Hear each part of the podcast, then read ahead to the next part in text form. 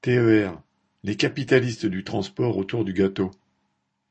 Fin juin, Laurent Wauquiez, président LR de la région Auvergne-Rhône-Alpes, a annoncé après bien d'autres régions l'introduction sur dix ans de la concurrence pour les trains express régionaux TER. La région veut procéder à un allotissement. Il s'agit de diviser les lignes régionales en cinq lots, chacun pouvant être récupéré par une entreprise privée. Le président écologiste de la métropole de Lyon, Bruno Bernard, prépare la même chose pour les transports en commun lyonnais, TCL. Les lignes de métro, tram et bus sont actuellement tous exploités par Keolis, qui appartient à 70% à la SNCF.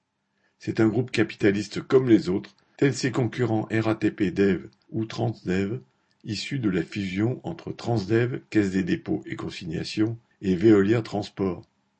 Ce dernier a d'ailleurs revendu en 2018 ses parts au groupe allemand privé Rettmann. Tous ces capitalistes du transport forment donc un sacré micmac de groupes liés à l'État et à des entreprises privées. Mais derrière la complexité des montages financiers, le principe de base est toujours le même. Les investissements sont faits avec de l'argent public, et les profits finissent dans les poches des capitalistes, que ce soit les gestionnaires de réseaux, les banquiers ou les constructeurs de matériel ferroviaire, comme Alstom et les entreprises de BTP comme Vinci. En Auvergne-Rhône-Alpes, la région deviendrait propriétaire de tout le matériel, y compris les ateliers de maintenance.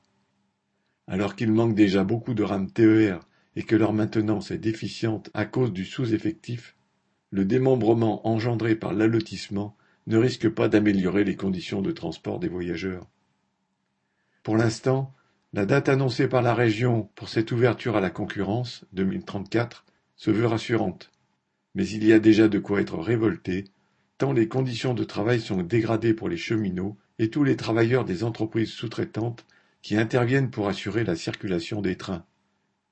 Le combat doit s'engager pour se faire respecter des exploiteurs, présents et à venir, que ce soit la SNCF, une de ses filiales ou un autre margoulin capitaliste du privé.